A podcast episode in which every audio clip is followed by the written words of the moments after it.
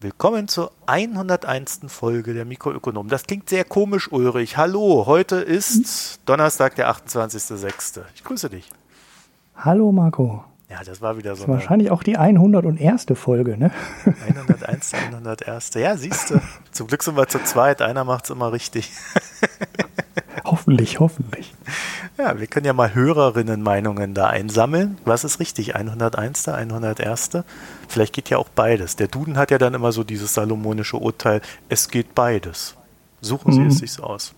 Naja. Genau, gerade bei der Rechtschreibreform war es ja auch so oft ja. so. Und man konnte nicht ganz verstehen, warum die FAZ da so amok gegen gelaufen ist, weil bei den meisten Sachen auch stand, kannst du alt schreiben und kannst du neu schreiben, ist überhaupt nicht falsch. Die, naja. die FAZ ist halt eine Zeitung, die vom Kampagnenjournalismus lebt und deswegen immer wieder Kampagnen fährt. Ja. ja Sie haben heute schon wieder einen Aufruf, ne? einen Euro-Aufruf gibt es heute wieder, aber ich habe ihn nicht gelesen. Ich habe keine Lust mehr darauf, auf die ja. dauernde ja, das ist Aufrufe richtig. von irgendwas. Es gibt wieder vier Ökonomen, ich glaube einer oder vielleicht sogar alle vier, ich habe jetzt auch nicht die Namen im Kopf, aber wieder zwei Meyers dabei. Also der eine von denen wird sicherlich wieder äh, bei dem anderen Ökonomenaufruf dabei gewesen sein. Und jetzt haben sie halt wieder einen Aufruf gemacht und ich glaube, inhaltlich war das ziemlich ähnlich dem, was vorher auch schon gesagt wurde. Deswegen wollen wir da gar nicht näher eingehen. Ich meine, Städtewiederholung macht das ja nicht wahrer, was die FAZ da ständig für Schluss raushaut. Ja. ja. So, so viel zum Medienbashing dann auch an dieser Stelle. Direkt am Anfang alles abgegeben. Gleich mal, gleich mal auf die FAZ draufgehauen.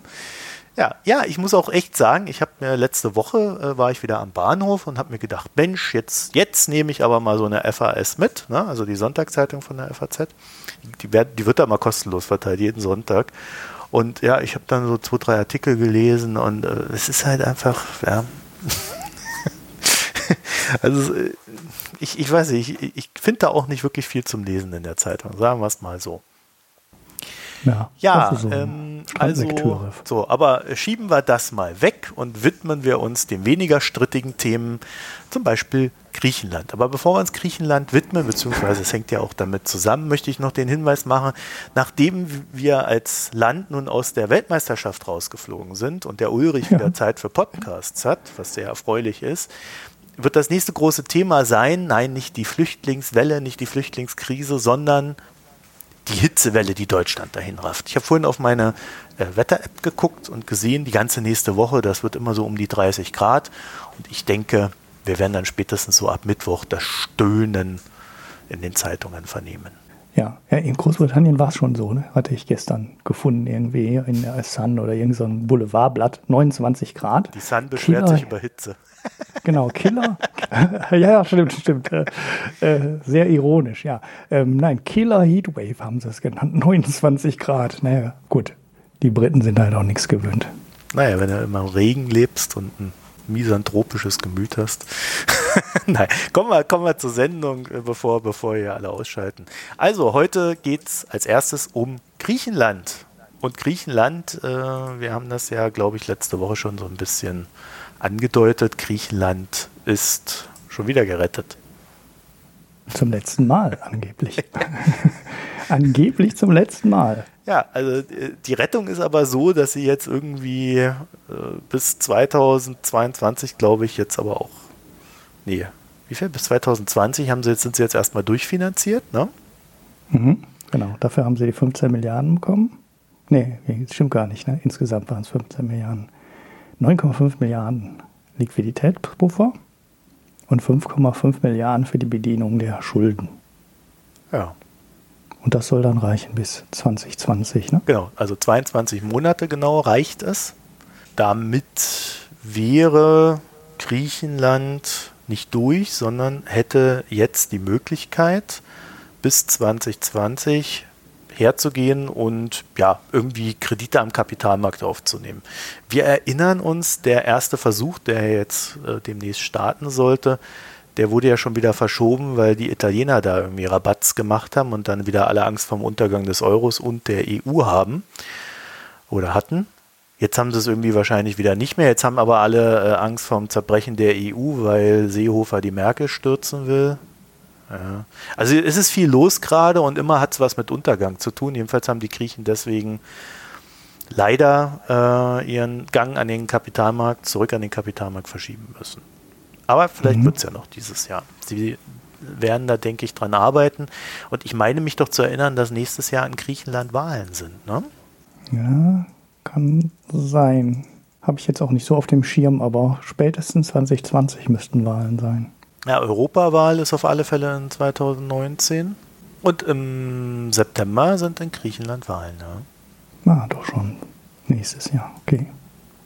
Naja. Also ist jetzt nicht, äh, ist ein, über ein Jahr hin, ne? Da hat er noch ein bisschen Zeit. Mhm. Bis dahin muss er dann irgendwie noch 88 Maßnahmen von der EU umsetzen. Naja, eine ja. der interessanteren Zahlen äh, in diesem ganzen Konglomerat dessen, was da jetzt gelaufen ist, ist, dass die EFSF-Kredite um zehn Jahre verlängert worden sind. Also sie laufen einfach weiter. Die Zins- und Tilgungsfreie Zeit erstreckt sich bis 2032 und wir haben dann so einen Zinssatz, der, der sich dann daraus ergibt äh, für den ESM von 0,72 Prozent und äh, für den EFSF von 1,57 Prozent. Das ist ja mhm. Traumzinsen, ne? Also abgesehen davon, dass Deutschland Geld kriegt und die Griechen Geld zahlen müssen, aber das äh, ist, ist okay, oder? Das ist, äh, glaube ich, immer noch unter dem Zins, den Deutschland aktuell bezahlt am Kapitalmarkt. Mhm. Ähm, auch bei langlaufenden Anleihen. Aber Griechenland würde am Kapitalmarkt selber natürlich viel, viel mehr bezahlen und äh, vor allem auch nicht so lange Geld bekommen. Ne? Also so Laufzeiten, äh, über solche Laufzeiten, jetzt zwei, es sind ja 2032 und erst dann beginnt die Tilgung. Das heißt, der ganze Kredit hat wahrscheinlich eine Laufzeitszeit von, weiß ich nicht, 50 Jahren oder sowas und äh, für die Laufzeit würde Griechenland garantiert kein Geld bekommen zu 0,7 oder auch nicht, auch, auch nicht für 1,57 Prozent. Nee, von niemandem. Hm. Und dann haben sie noch was Zweites, sehr Angenehmes äh, reingebaut. Die Griechen kriegen alle halbe Jahre eine Rückzahlung der Zinsgewinne, die aus dem Ankauf griechischer Staatsanleihen entstanden sind. Und das hm. Volumen dafür beträgt dann bis zu 5 Milliarden Euro. War ja hm, auch also eine genau das. die da Varoufakis damals hatte. Ne? Ja. ja, genau das, was ich gerade ge genannt habe. Ne? Wenn die anderen Länder sich preiswerter verschulden können als das, was Griechenland bezahlen muss für den Kredit, bekommt Griechenland halt die Differenz ähm, zurück. Nee, es geht da um die Staatsanleihen, die gekauft worden sind. Ah, daraus. Ah, ja. die bei der EZB liegen. Genau. Ah, da. Ah, jetzt habe ich es verstanden. Hatte ja. mich schon ein bisschen gewundert über den Punkt. So, und dann noch äh, der Verzicht auf Zinsaufschläge aus früheren EFSF-Darlehen. Ja, also äh, man, man hat, äh, also man hat, ihr, ihr hört das schon so ein bisschen raus, man hat den Griechen keinen Schuldennachlass gegeben, man hat ihnen aber einen Zinsnachlass gegeben, was natürlich ein Schuldennachlass oder Schrägstrich Schuldenschnitt ist, technisch gesehen. Ja? War ja mal eine ganz große Diskussion, die wir damals geführt hatten, als äh, da überhaupt noch in Frage war, wie man den Griechen helfen könnte. Und da war dann ernsthaft die Diskussion, äh, ist ein Zinsnachlass ein Schuldenschnitt, ja oder nein? Ja, technisch schon.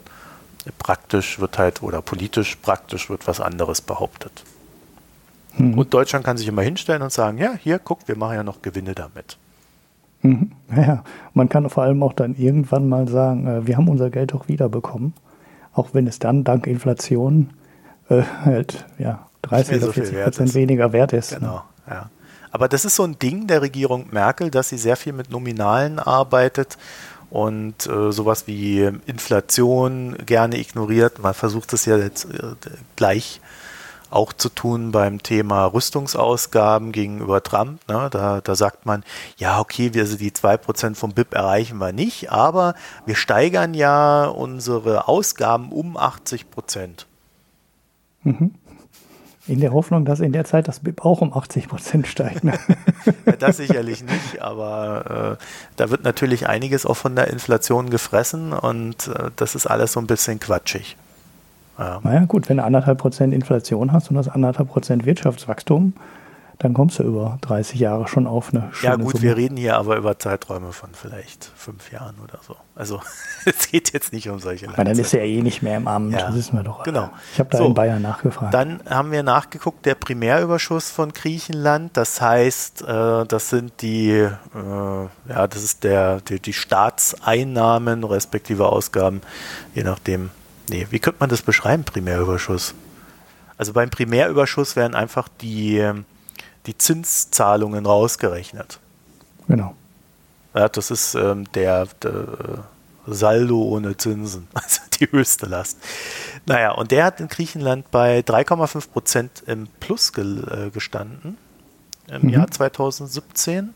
Das war auch etwas, was in den früheren Programmen vereinbart war.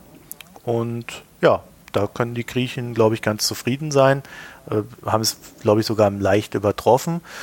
Aber ähm, hört sich alles sehr gut an, aber der große Wurf ist es nicht. Also Griechenland äh, hat äh, weiterhin eine sehr hohe BIP-Verschuldung von 180 Prozent. Äh, Griechenland äh, hat immer noch in der Bevölkerung eine sehr hohe Arbeitslosigkeit. Es ist sehr schwer, äh, Investoren anzuziehen. Ähm, es gibt sehr viel Immobilien, die jetzt momentan an Russen verkauft werden, die dann auch mit den Golden Visas ähm, ja, äh, sich Zutritt zur EU verschaffen und so weiter. Also der Hauptmarkt für diese Immobilien liegt auch in, in Russland. Der große Wurf ist es also nicht. Und wir haben da noch so ein bisschen das Problem, vielleicht erinnert sich der, die ein oder andere Hörerin dran, oder vielleicht ja auch mal ein Hörer.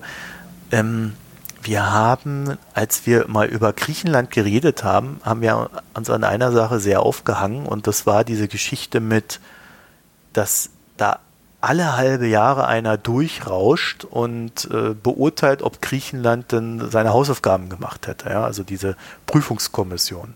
Die waren mhm. früher mal ein Vierteljahr, sind jetzt ein halbes Jahr bis jetzt und sollen jetzt künftig wieder alle Vierteljahre stattfinden. Man lässt sie nicht von der ganz kurzen Leine. Im Gegenteil, man verkürzt die Leine eigentlich sogar noch. Sehr unschön, das Ganze, würde ich sagen. Mhm. Ich weiß auch nicht, was die da reitet, ja. die, die EU, dass sie da. Das weiß ich ehrlich gesagt auch nicht. Oh, ja, weiß aber, was man wieder hier verkaufen muss und äh, ja in Griechenland halt überhaupt nicht gern gesehen wird. Und da fragt man sich, muss man, muss man die Nummer wirklich so streng machen, wie, ähm, und das da alle drei Monate kontrollieren. Und alle drei Monate kommt da jemand vorbei und schaut den Griechen auf, den, auf die Finger, weil man denen ja überhaupt nicht vertrauen kann. Ja, obwohl sie ne, 3,5 Prozent Primärüberschuss haben und damit eigentlich sogar den Primärüberschuss äh, schneller gesteigert haben, als die EU das wollte. Trotzdem äh, weiterhin null Vertrauen. Und das ist psychologisch für so ein Volk und für so ein Land halt überhaupt nicht gut. Das stößt denen ganz sauer auf. Und das kann ich auch nachvollziehen. Ja, äh, vor allen Dingen, wenn Griechenland dann wieder zurück am Kapitalmarkt ist, dann geht es halt so in diese Richtung, dass äh, das immer wieder Unruhe reinbringt. Mhm. Ja, weil dann natürlich sofort wieder, wenn irgendwas nicht passt, äh, das geht durch die Medien und jeder stürzt sich drauf und ähm, ja, also ich bin da absolut kein großer Fan von also sie haben, um, um, um da vielleicht mal eine Zahl zu nennen, ohne da jetzt in die Tiefe zu gehen, es gibt genau 88 Aufgaben, die Griechenland zu erfüllen hat und die dann immer wieder geprüft werden, ob sie die erfüllen. Ja, also mhm. 88, ich weiß nicht, ob die Leute sich dieser sonderbaren Symbolik, die dahinter steckt, bekannt sind, aber ist vielleicht nicht die klarste ja, Zahl gut. gewesen. Ne? Naja, ja. Äh, äh, und dann noch, äh, wir hatten das bereits angekündigt, äh, dass der IWF ist zwar irgendwie noch mit dabei, aber beteiligt sich nicht. Also der hat jetzt nur noch eine beratende Funktion. Mhm. Also er beteiligt, besser gesagt, er beteiligt sich am Monitoring, also bei der Überwachung, aber er äh, hat jetzt kein Geld mehr reingesteckt und hat dadurch auch weniger zu sagen. Also so wieder so ein typischer Merkel-Kompromiss. Ne? Mhm.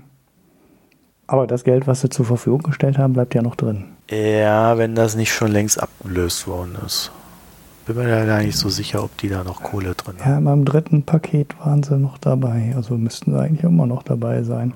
Weil sie haben ja jetzt an der Kreditverteilung nichts geändert, oder? Ich habe es übersehen. Also wir haben halt die Laufzeiten geändert, äh, wird also deutlich verlängert und die Tilgungsfreizeit verlängert. Aber damit müssten eigentlich auch noch, müsste eigentlich auch noch IWF-Geld drinstecken. Aber es kommt halt keins dazu.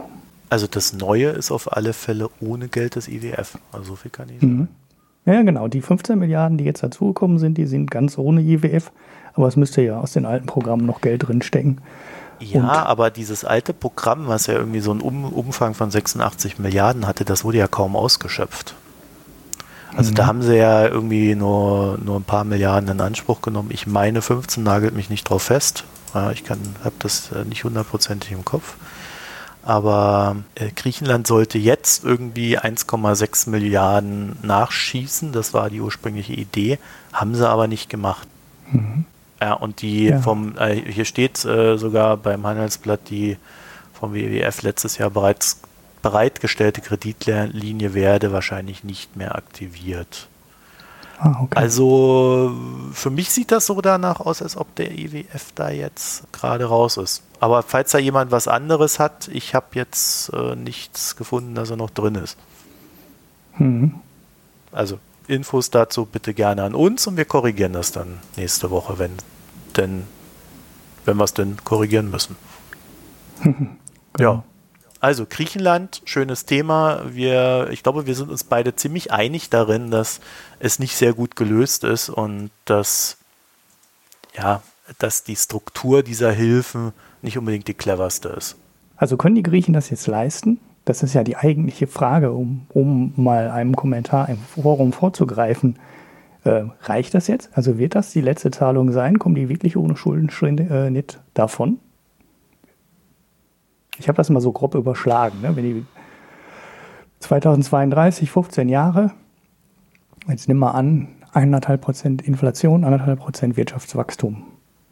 Dann hast du ein BIP, äh, das dann ja, äh, 0,97 hoch 15 äh, um, naja, andersrum gerechnet. Also du würdest die Schulden um 37 Prozent ungefähr entwerten. Sie haben jetzt 180 Prozent im BIP, sie wären dann bei 114 ab da fangen sie an, tragfähig zu werden. Und ab, ja, und ab da würden sie zurückzahlen. So Annahme halt, anderthalb Prozent Inflation, anderthalb Prozent BIP-Wachstum.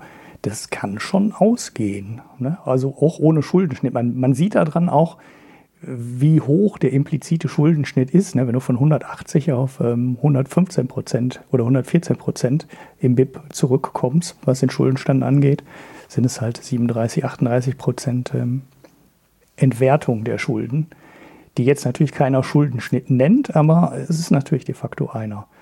Und ja, wäre meiner Meinung nach schöner, wenn man das jetzt sofort machen würde. Dann könnten die Griechen endlich mal wieder atmen und wir hätten auch in Griechenland äh, nicht den Nährboden für populistische Parteien, die ja nicht unbedingt immer nur von links kommen müssen, sondern sieht man ja in anderen Ländern auch, die können ja auch mal von rechts kommen. Ja, die goldene Morgenröte. Ja, ja gut, die waren ey, super extrem. Ne? Da ist ja, da sind ja die anderen, äh, die hier so in Europa jetzt rumlaufen, ja noch relativ harmlos dagegen. Das waren ja teilweise echt knallharte Faschisten, die das nicht mal mehr versteckt haben.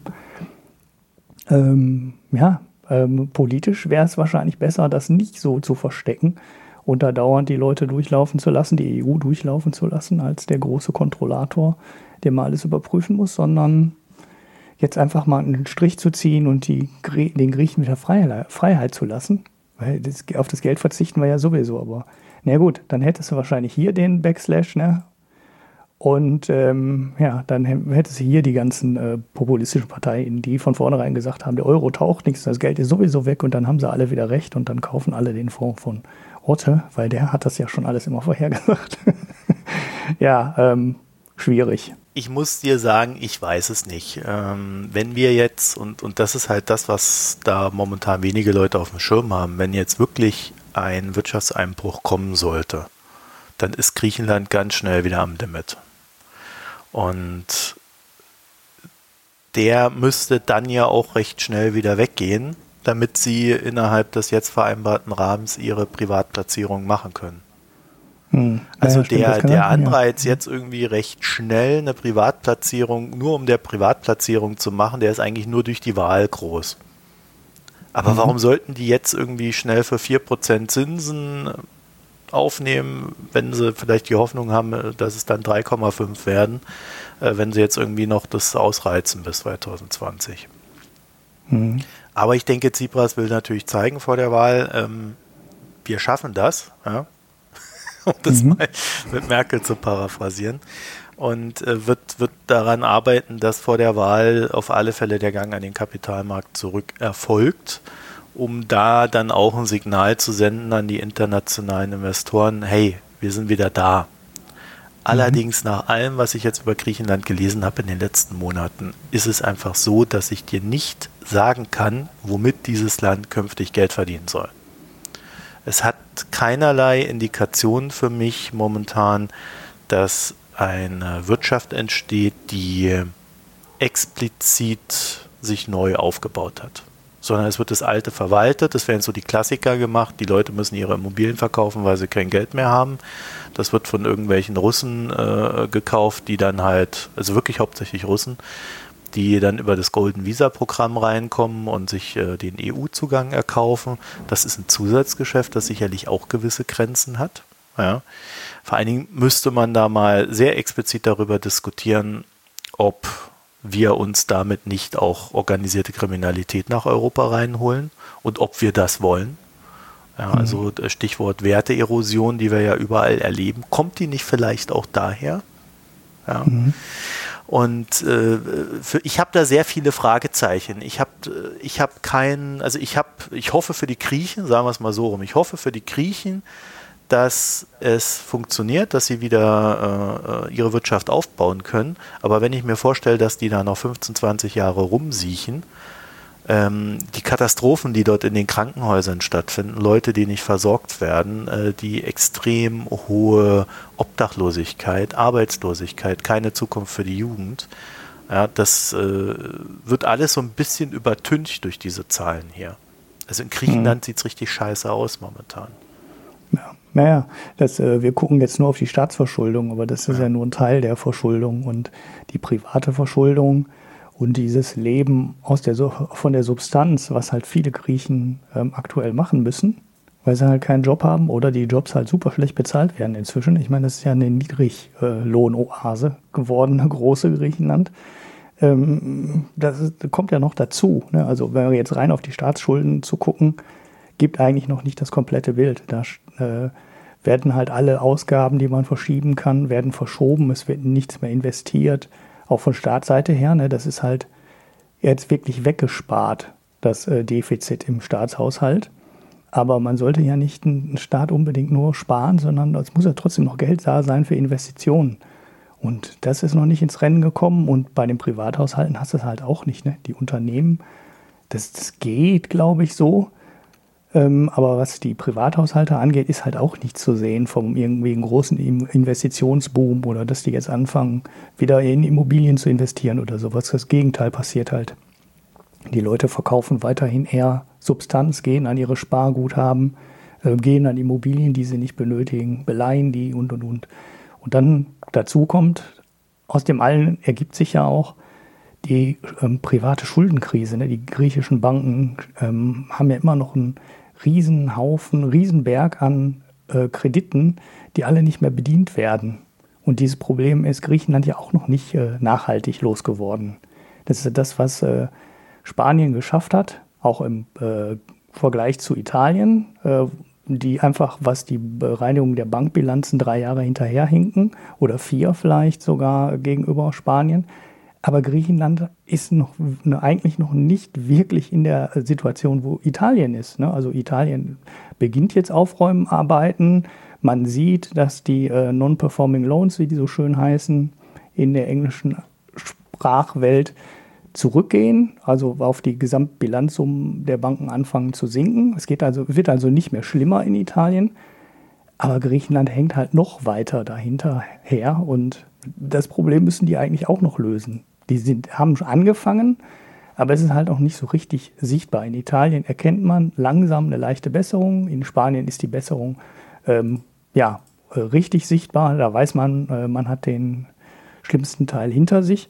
Aber Griechenland hat eigentlich den größten Teil des Abbaus noch vor sich. Und ähm, ja, in Italien und in Spanien war es eigentlich immer der Staat, der gesagt hatte, wir müssen da ähm, Garantien übernehmen. Das war ja auch der Grund, warum in Spanien die Verschuldung aufs BIP hochgerechnet so explodiert ist von, weiß nicht, knapp 40 Prozent oder sowas im BIP vor der Krise auf dann 100 in, in der Spitze. Aber da hat Griechenland noch relativ wenig gemacht. Ne? Also da sind zwar schon große Summen verschoben worden, aber es sind halt immer noch sehr, sehr viele schlechte Kredite im Bankensystem. Und die müssen auch erstmal weg. Und wie sollen die Banken das finanzieren? Ne? Also ich meine, äh, der Staat kann die Garantie nicht, nicht übernehmen, weil dann geht die Staatsverschuldung wieder hoch. Und große Geldeinnahmequellen haben die Banken halt auch nicht in so einer ja, rumeiernden Wirtschaft, wo, wo, halt kein richtig guter, nachhaltiger Wirtschaftsaufschwung da ist. Oder wo die Kreditvergabe jetzt anzieht ne, und die Banken sagen können, oh, jetzt verziehen wir, aber über die Zinsen haben wir jetzt wieder schöne Einnahmen. Ist halt richtig schwierig, äh, da aufzuräumen. Und wenn man das mal nicht so auf einen Schlag macht, dann schiebst du das Problem immer und die Bereinigung dauert halt ewig, statt mal einmal so einen Schnitt zu machen. Also ich habe noch eine weitere Nachricht zu dem Thema. Äh, am, ab Januar 2019 sollen dann in Griechenland die Renten auch nochmal um 18 Prozent sinken. Also nochmal ja. Ja, und es gibt ganze Familien, die nur davon leben, ne? die nur von der Rente leben. Ja, jetzt nicht mehr. Ah ja, okay, jetzt nicht mehr. ja, muss man ja zynischerweise so sagen. Ne? Also das ist mhm. schon, äh, ist jetzt nur so ein, so ein halber Scherz. Ne? Äh, die, diese, dieses griechische Rentensystem war damals ja so aufgebaut, dass, äh, dass ganze Familien davon gelebt haben und äh, das wurde jetzt komplett gekürzt und gekappt und geknappt. Und ja, äh, viele junge Griechen wandern aus, weiterhin. Mhm. Ja, das sind dann die Wirtschaftsflüchtlinge, die wir dann aber auch hier aufnehmen müssen, weil wir in der EU sind. Und äh, ja, also ich nehme jeden gerne. Äh, es tut mir nur leid, dass er sein Land verlassen musste dafür. Mhm. Ja, also dann Griechenland weiterhin ein trauriges Thema und äh, bei aller ja, leicht positiven Nachricht hier, was die großen Zahlen betrifft, ähm, immer auch an die kleinen Leute denken. Ja, dann hast du uns, lieber Ulrich, den Iran als Thema mitgebracht. das war ja eigentlich ein ZTE-Thema. Das haben wir heute das ZTE, heute, heute heißt das Iran. genau. Ähm, es geht um die Sanktionen der USA. Da hatte ich mal, da hatte ich mal so eine große Frage ähm, damals aufgehängt am Thema ZTE. Also ZTE ist dieser, ähm, dieser chinesische Mobilfunkhersteller, äh, Mobiltelefonhersteller, so heißt es. Und die haben äh, vor einiger Zeit gegen Sanktionen gegen den Iran verstoßen. Das heißt, die haben wirklich ihre Telefone ganz normal im Iran verkauft. Daraufhin haben sie eine Strafe bekommen äh, von den USA, sind mit einem Lieferstopp bestraft worden, was relativ, äh, ja, was überlebenskritisch war für die Firma. Denn ohne irgendwelche ähm, Bausteine aus ähm, Amerika kannst du kein Smartphone zusammenschrauben. Da ist immer irgendwas drin von Qualcomm oder irgendeinem Hersteller und die durften alle ZTE nicht mehr beliefern. So, da gab es ein bisschen hin und her und eine Einigung von Trump und dann die aber doch nicht, glaube ich, durch den Senat gekommen ist, will ich jetzt gar nicht alles so aufdröseln. Jetzt gibt es gerade neu die Iran-Sanktionen. Das heißt, die USA sagen, wir kaufen kein Öl mehr im Iran.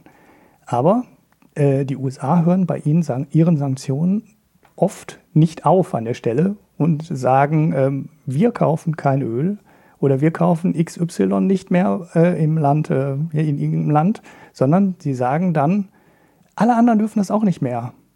Sonst machen wir auch keine Geschäfte mehr mit euch. Ja, also nicht nur wir verhängen Sanktionen und halten uns dann daran, sondern wir verlangen von allen anderen auch, dass sie äh, sich an diesen Sanktionen beteiligen.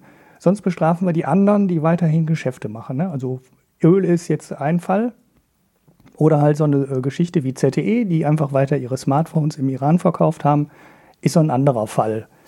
Und da habe ich mich immer gefragt, warum sind die USA ähm, so, ja, ich sage jetzt mal einfach umgangssprachlich frech dabei, ihre Sanktionen in der Welt durchzudrücken, mhm.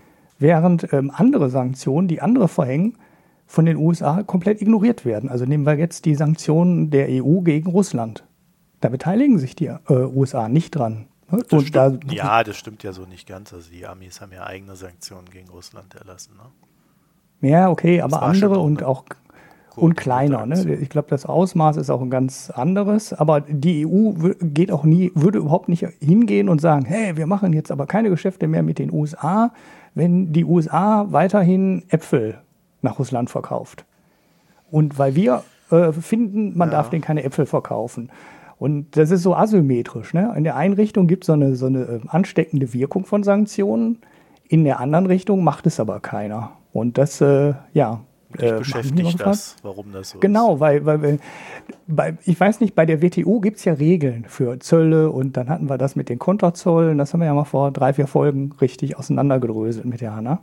Und bei den Sanktionen frage ich mich, warum ist das so anders? Warum äh, interessiert das keinen, dass der eine das einfach durchdrückt weltweit und die anderen, ähm, ja, äh, ja, ja, das für sich alleine würde, machen. Würde der schon äh, in einer Sache widersprechen? Also ich glaube schon, dass es die anderen interessiert, dass sie dann etwas nicht dürfen, äh, was sie gerne tun möchten.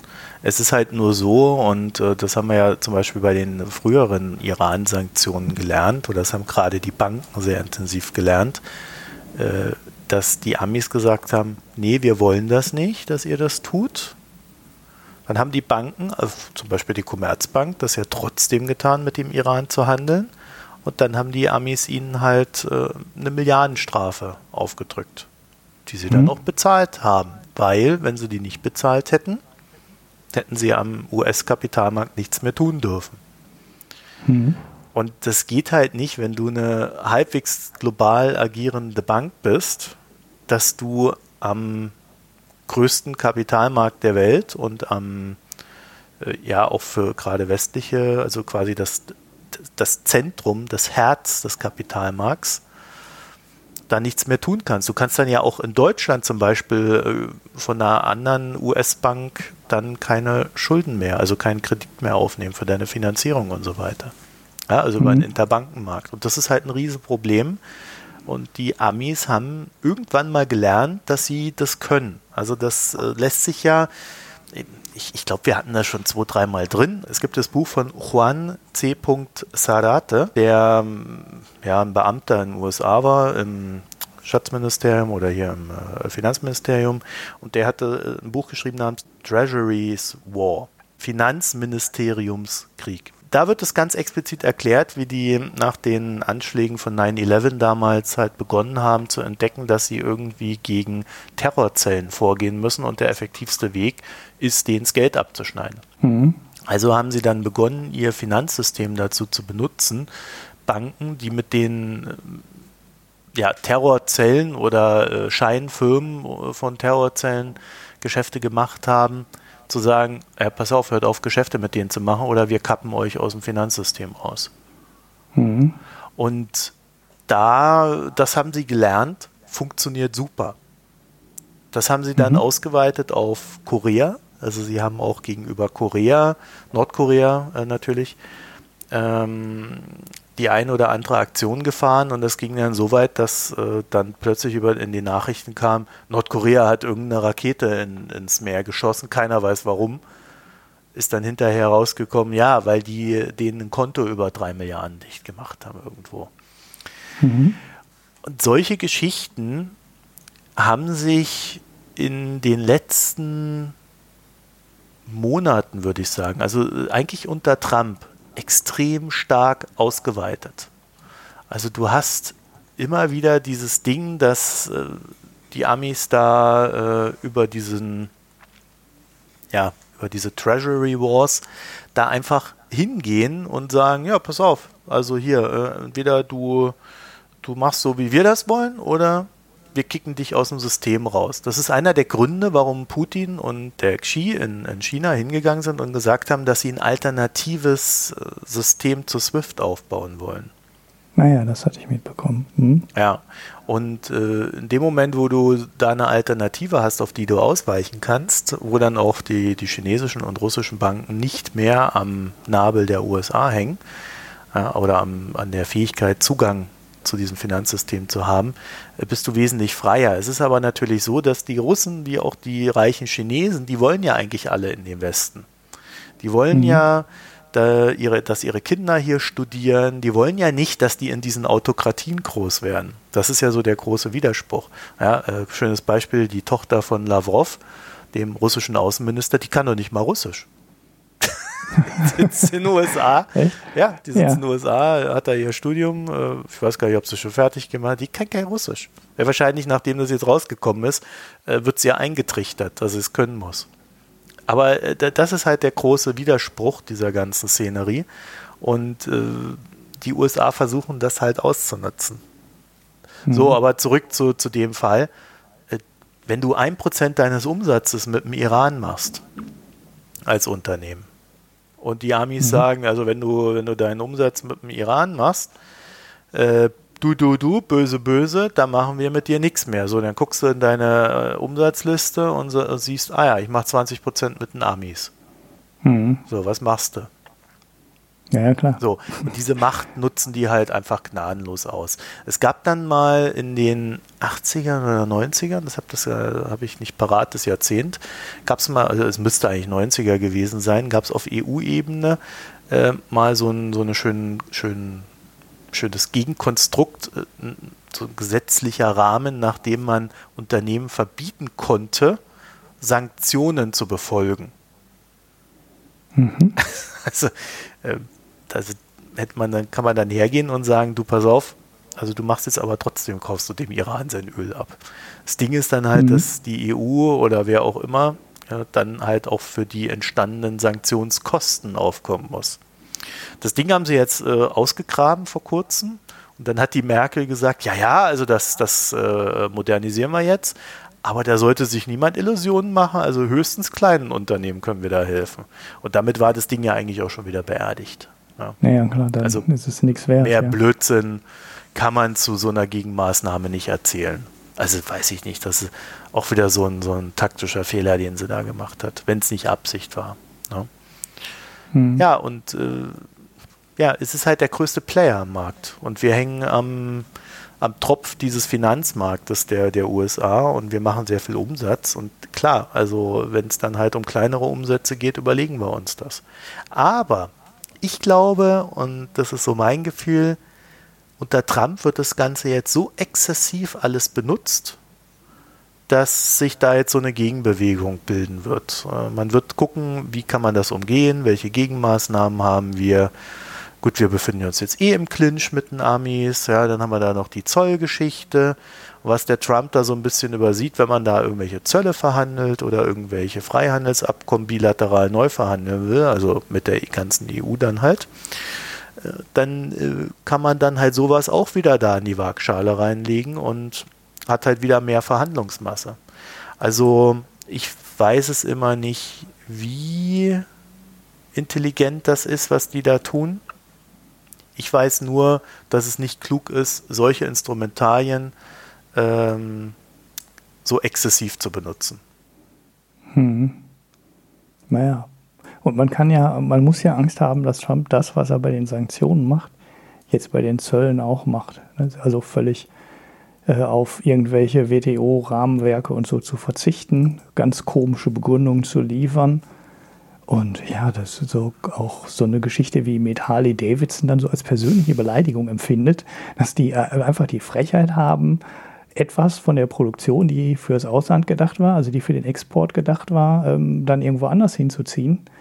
Äh, ja, ähm, dass er auch auf der Zollebene so handelt wie bei den Sanktionen, weil bei den Sanktionen äh, scheint es ja kein internationales Regelwerk zu geben, um die ganze Nummer zu begründen und abzuwickeln und auch die Gegenreaktion dann ähm, irgendwie ja ähm, geregelt halt abzuwickeln.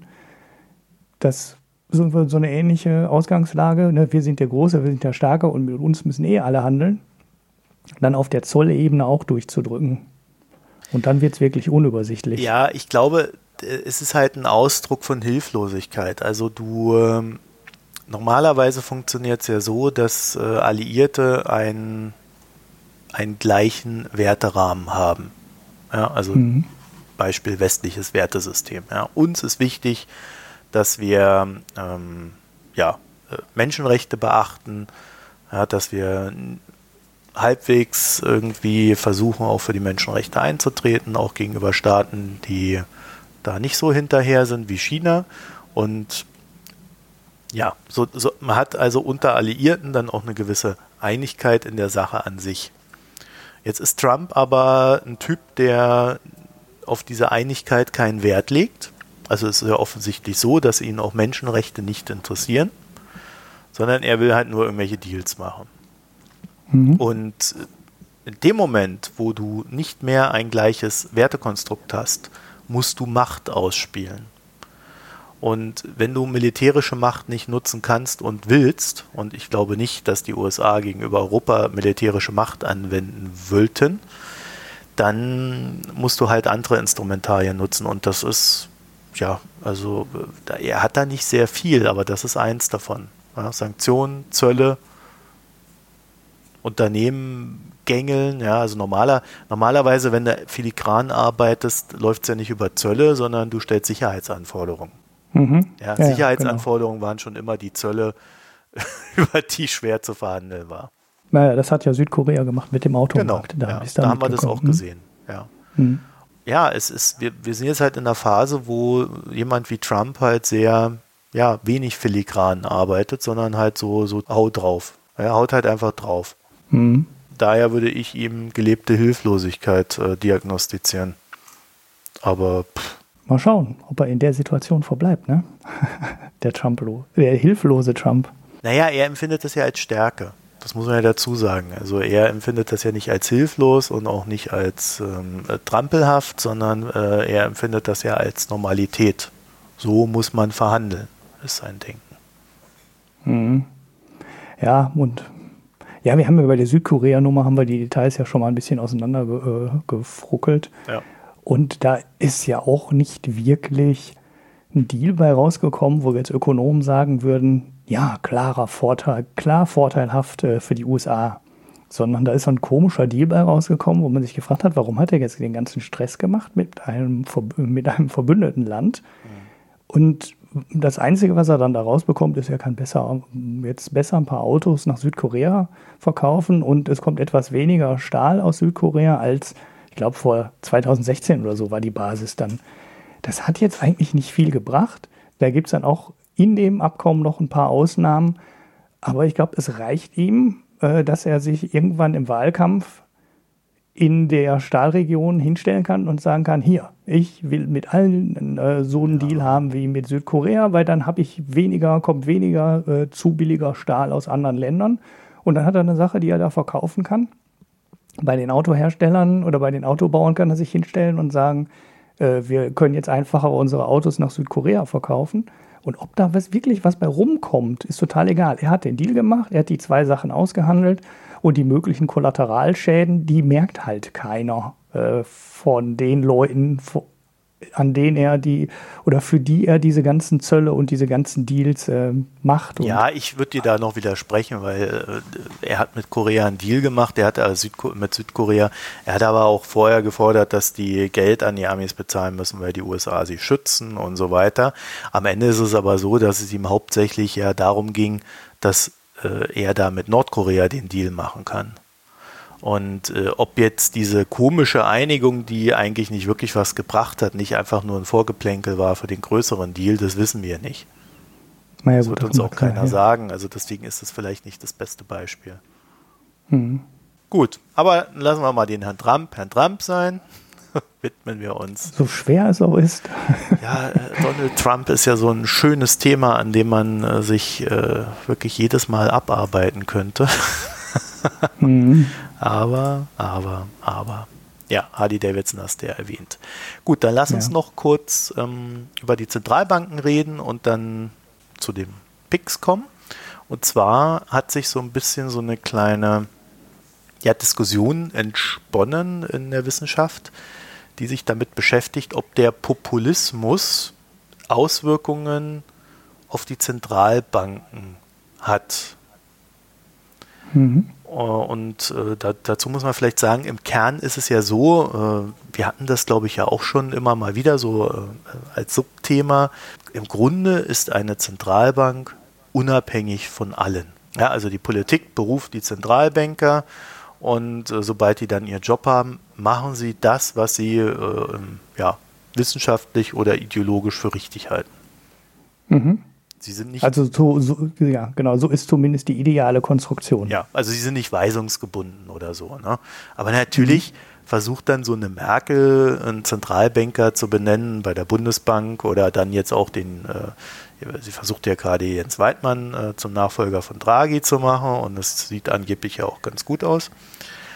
Äh, aber sie, sie versucht dann natürlich schon in Anführungszeichen ihre Leute dann da reinzubringen. Ne? Also die, die mhm. Deutschland dann auch entsprechend vertreten. Das heißt, zumindest vom Grundsatz her ist eine, äh, ja, ist eine politische Einflussnahme äh, nicht ganz ausgeschlossen. Mhm. Und jetzt ist die Fragestellung, die da entbrannt ist, ähm, geht halt darum, wie stark der Populismus und die durch Populisten formulierten Forderungen jetzt halt auf die Zentralbanken einwirken und mhm. ob die Zentralbanken nicht gar ihre Unabhängigkeit verlieren. Und das äh, fand ich insofern interessant, äh, weil ich halte das im Kern für eine Scheindiskussion, weil das etwas, das kannst du diskutieren, wenn du es eben nicht glaubst. Also wenn du nicht glaubst, dass die Zentralbanken kernunabhängig sind.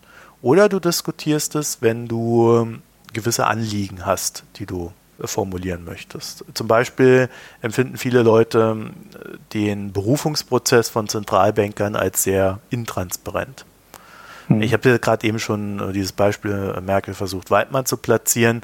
Das wird dann irgendwie so hinten drum ausgekungelt in der EU und dann gibt Deutschland da einen Beamtenposten auf und da einen höheren Beamtenposten für, für Frankreich. Ja, das ist so, so ein richtiges Hin- und Hergeschiebe. Und wenn man dann irgendwie so ein Untergewicht am Posten hat, sagt man, naja, das können wir jetzt aber nur ausgleichen, wenn wir einen großen Posten bekommen. Mhm. Und dann sagt die, ja, pff, wie wäre es denn, der Waldmann wird Zentralbankchef. Mhm. Wäre doch jetzt auch mal Zeit, nachdem da dieser Italiener da die ganze Zeit ja. die Südstaaten gerettet hat. Ja. ja. Ne? Und äh, das empfinden viele als intransparent und das ist es auch bis zum gewissen Teil. Auf der anderen Seite wissen wir aber natürlich auch, dass Merkel versucht, das zu platzieren. Wir haben nur von außen halt null Einflussmöglichkeiten. Mhm. Was wir halt wiederum an Einflussmöglichkeit haben, ist, wir hätten ja Merkel nicht wieder wählen müssen. Ja auch die, die ja. SPD in äh, den Martin Schulz wählen können zum Beispiel. Weiß nicht, ob der sich für Weidmann eingesetzt hätte. Hätte man ihn ja mal fragen müssen. Es ist auf eine gewisse Weise intransparent, auf eine andere Weise weiß man aber auch ungefähr, was passiert. Deswegen tue ich mich darin schwer, dieses Beispiel nun herzunehmen und zu sagen, das ist ein intransparentes System, daran müssen wir etwas ändern. Ich finde aber, man kann durchaus etwas ändern. Ich weiß bloß nicht, in welcher Hinsicht, weil ich möchte jetzt auch nicht, dass äh, wieder jetzt irgendwelche Plebiszite für äh, EZB-Banker stattfinden. Ja. ich glaube, das kann nicht, ja, ja. das kann ja nicht auch die, das kann nicht die Lösung sein. Wie ist es denn in den USA? In den USA schlagen die Fed-Gouverneure, glaube ich, den Haupt äh, also äh, wie heißt denn jetzt? jetzt Namen naja, also Trump hat äh, bestimmt, wer der Fed-Chef wird. Das macht der Präsident. Wird er nicht aus den Reihen der nee. Fed besetzt und muss dann be, ähm, abgesegnet werden vom Präsidenten und vom Senat? Aber mm. dann wäre die, dann wäre die Fed ja ähm, im Endeffekt strenger unter politischer Kontrolle, in Anführungszeichen, als die EZB. Mhm. Weil bei der EZB hat ja die Politik jetzt so direkt gar keinen Einfluss. Da ist die Frage, ob man dann so eine Findungskommission oder sowas so ein bisschen transparenter machen sollte, ne? Oder wo dann alle Stimmrechte haben. Ähm, hm, ja, kann man es viel besser machen. Also direkt wählen geht natürlich nicht. Äh, das ist eine Sache, die die Bevölkerung eigentlich nicht beschließen kann. Das ist ein viel zu komplexes Thema. Äh, das, das macht keinen Sinn, das zu demokratisch zu wählen. Und ähm, ja, äh, direkteren Einfluss der Politik sollte man eigentlich auch nicht. Will er auch keiner. Äh, das wird zwar immer diskutiert, aber es ergibt ja gute Gründe dafür, warum die Notenbank unabhängig ist.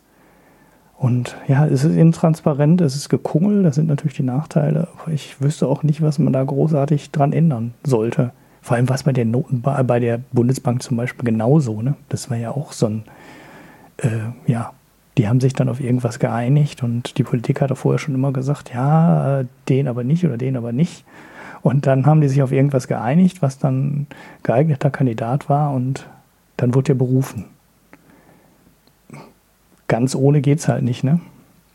Ja, also es ist auch nur so eine Randdiskussion. Hauptsächlich geht es in der Diskussion darum, ja, ob die Politik und wie die Politik äh, da jetzt, also die neuen Populisten, Einfluss auf die Notenbanken ausüben. Und ich finde, das ist so eine ganz komische Geschichte, weil ja, man sieht natürlich jetzt, dass die, die AfD fordert dies, die AfD fordert das, ja, also mal auf Deutschland bezogen. Aber hat sie damit automatischen Einfluss auf die Notenbank?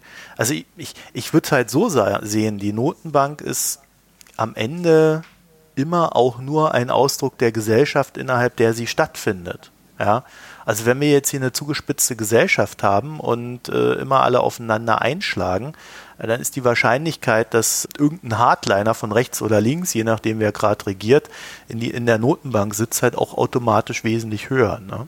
Mhm. Dadurch, dass die Notenbank per se aber die Aufgabe hat, unabhängig von der Politik zu wirken, muss sie natürlich auch gucken, dass sie in ihrem Verhalten, ja, wie soll ich das sagen, ähm, unpolitisch ist. Und da ist vielleicht das Problem bei der EZB, dass sie aufgrund dessen, wie das Eurosystem gestrickt ist und aufgrund dessen, wie das dann auch mit Griechenland gelaufen ist, dass die EZB da auch noch irgendwie mit eingegriffen hat und die Anleihen zurückgekauft hat. Dass die EZB hat jetzt irgendwie einen Bericht rausgebracht, wo sie den Staaten Reformempfehlungen gibt. Ja? Mhm. Das heißt also, die EZB ist eine per se sehr politische Institution, die aufgrund ihrer Stellung im Eurosystem, das definitiv als Währung sehr ungeschickt konstruiert ist, mhm. halt versucht, das auszugleichen, was schief läuft. Also sie muss eine politische Organisation sein und am öffentlichen Diskurs teilnehmen. Mhm. Und äh, ich glaube, daher kommt diese Angst, dass man sagt, ja, die Autoritären, je, je lauter die brüllen, desto mehr werden sie Einfluss auf die EZB nehmen. Ja, irgendwie schon. Auf der anderen Seite muss man da, glaube ich, aber auch erstmal das Vertrauen haben, dass die EZB als unabhängige Institution auch wirken kann. Und bisher tut sie es ja. Mhm. ja. Sie bringt sich halt selber in diese Lage mit ihren Studien, die sie da raushaut, dass sie Teil des politischen Systems wird und damit man den Verdacht hegt, dass sie nicht mehr unabhängig ist. Mhm.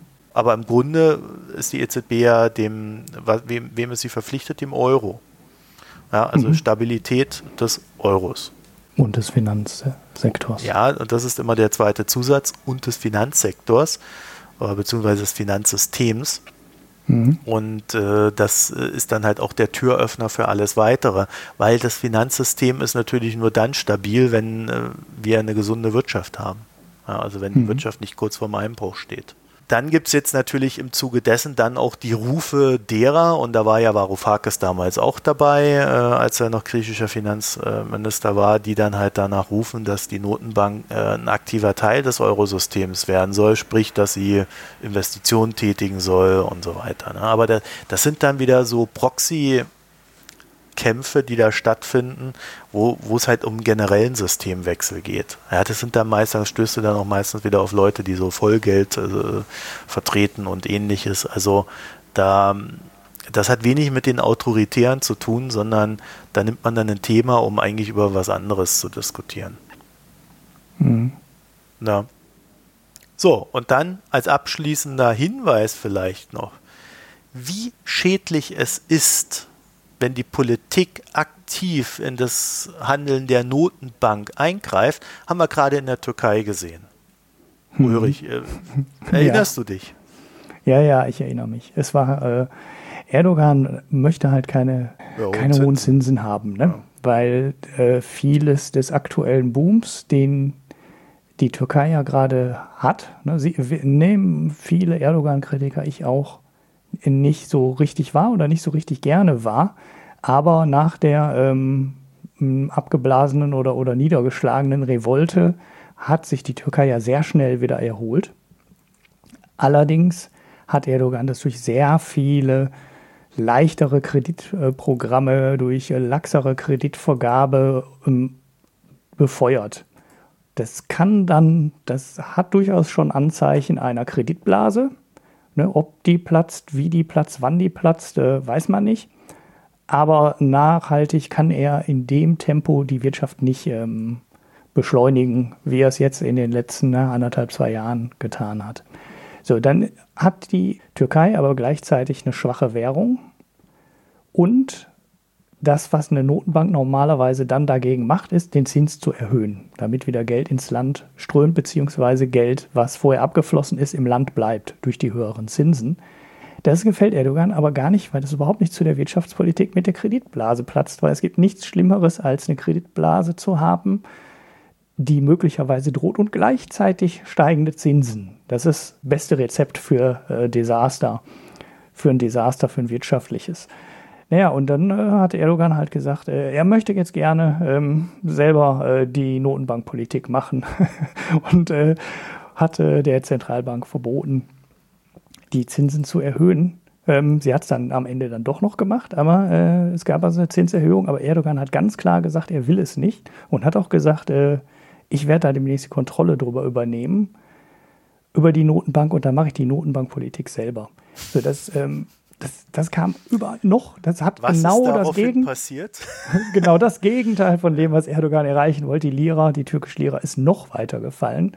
Und ähm, die Abflüsse, die Geldabflüsse, da gibt es gar nicht so richtig gute Statistiken. Und zumindest habe ich keine gefunden. Ich habe da mal nachgesucht. In Griechenland gab es ja sehr gute Statistiken, wie viel Geld abgeflossen ist, dadurch, dass sie Teil des Eurosystems sind. Aber in der Türkei habe ich die Zahlen nicht gefunden. Aber ich vermute mal, ähm, dass der Abfluss von Geldern aus der Türkei dadurch auch angestiegen ist, wahrscheinlich sogar spürbar angestiegen ist.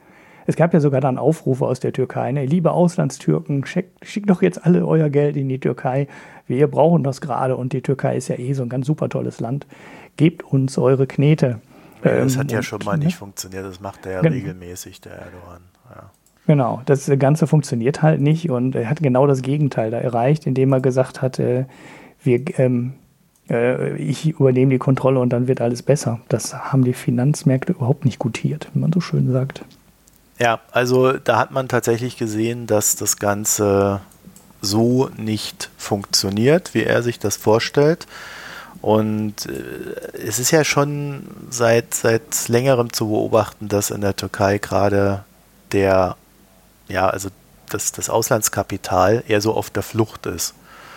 Ja, die Türkei ist ein Land, das befindet sich im Krieg in Syrien, das befindet sich im, ja, in einem Bürgerkrieg mit den Kurden. Äh, wir haben einen sehr instabilen Herrscher, der ja, oder über den man eigentlich nur noch liest, dass er sich auch immer mehr mit äh, absoluten Getreuen und der eigenen Familie umgibt. Äh, das mhm. heißt, eine gewisse Paranoia, äh, Vertrauensverlust äh, bei ihm gegenüber dem Rest stattfindet. Und äh, ja, auch jemand, der offensichtlich ja gewillt ist, aktiv äh, ja, die, die Notenbank zu unterminieren und ihr Handeln. Also dieses Vertrauen, was er da zerstört hat, das wird er, glaube ich, so schnell nicht wiederbekommen. Mhm. Kann ich mir jedenfalls ja, ist ja komischerweise, ja. genau, ist ja komischerweise wiedergewählt worden, was mich echt überrascht hat. Ich dachte, das wird knapper, äh, weil die wirtschaftliche Lage, ja, gut, sie ist halt nicht offensichtlich richtig schlecht. Ne? Also klar, ein paar Sachen merken die Türken, ne? die Inflation steigt durch die fallende äh, Währung, wird halt alles teurer, was aus dem Ausland kommt. Die Arbeitslosigkeit ist jetzt noch nicht so wirklich durch die Decke gegangen, aber diese Kreditblase, das ist halt wirklich das, was droht. Was droht ähm, und wenn die platzt, aus welchen Gründen auch immer, man kann sie halt nicht immer weiter aufdrehen, wenn da keine äh, vernünftigen Investitionen hinterstecken. Mhm. Und äh, die müssen erstmal kommen. Und wenn das Auslandskapital äh, jetzt gerade einen Bogen macht um die Türkei, wer soll da großartig irgendwelche neuen ähm, Industrien und Fabriken aufziehen. Das muss ja dann alles aus dem eigenen Land kommen. Es wird äh, kritisch. Es gibt ja sogar Leute, die sagen, er hat die Wahl deswegen vorgezogen. Ne? Das ist einer der Gründe, warum er es vorgezogen hat, damit bloß die Wirtschaft noch in Schwung ist. Ja, das sagt man ne? so, ja. Ja, da kam aber auch so ein anderer politischer Grund noch dazu, den kriege ich gerade nicht zusammen. Da war irgendwas mit der ähm, großen Oppositionspartei, wo sich jetzt die Lage geändert hätte wenn er erst im August hätte wählen lassen. Mhm. Aber die Geschichte kriege ich gar nicht zusammen. Aber der ökonomische Grund kann natürlich auch einer der Gründe gewesen sein, warum er die Wahl so schnell durchgezogen hat. Ja, also ich kann damit muss ich sagen, ich habe da auch eine gewisse Skepsis und äh, ich habe das auch gelesen, dass ähm, das jetzt kurz davor ist, die Blase zu platzen. Ja klar, weil er dann auch äh, die, die, Notenbank angegangen und kontrolliert hat. Und da, äh, es gibt halt eine goldene Regel. Kapital hat sehr schnell sehr viel Angst. Und wenn es mhm. Angst hat, rennt es weg. Mhm. ja, das Geld ist ein scheues Reh, ne? oder wie heißt der Ja, Spruch? ja, also äh, Geld rennt weg, wenn äh, es befürchtet, entwertet zu werden. Mhm. Und ähm, ja, also ich, ich weiß nicht, ob er da jetzt was draus gelernt hat aus der Nummer. Das wäre natürlich sicherlich gut für die Türkei, aber er hat sich dann sicherlich auch in eine Situation begeben, in der es recht schwer wird, mhm. da irgendwie. Also er, er, kann das nicht ewig steuern. Ja? Mhm. Sagen wir es mal so. Märkte ja. wirken. Und wenn du, wenn du ein offiziell, also man sieht das ja zum Beispiel an Venezuela, ja. Du kannst machen, was du willst, aber die Realität holt das Land immer irgendwann ein. Mhm. Das Komische ist ja auch, dass der Grund, einer der Hauptgründe, warum Erdogan gewählt wurde, ist, ist ja die wirtschaftliche Stabilität. Ne? Das wird immer wieder ja, genannt. Das weiß also, ich gar nicht. Ich, äh, weißt du, wenn du dir diesen Wahlkampf angeguckt hast, dann hieß es ja zum Ende hin, niemand weiß, was passiert, wenn Erdogan nicht gewählt wird alle mhm. haben Angst davor, dass er dann das Militär nimmt und sagt, das ist alles hier die ausländischen Mächte und bäh, und sich dann halt die Macht auf diesem Wege holt und die äh, Opposition, die dann gewonnen hätte, halt niederknüppelt oder schießt. Mhm. So, und aus, auch das kann natürlich ein Grund sein, lieber Erdogan zu wählen, wenn du sagst, oh, ich will lieber meine Ruhe haben. Mhm. Also eine Liebeswahl war das, glaube ich, nicht. Ja, naja.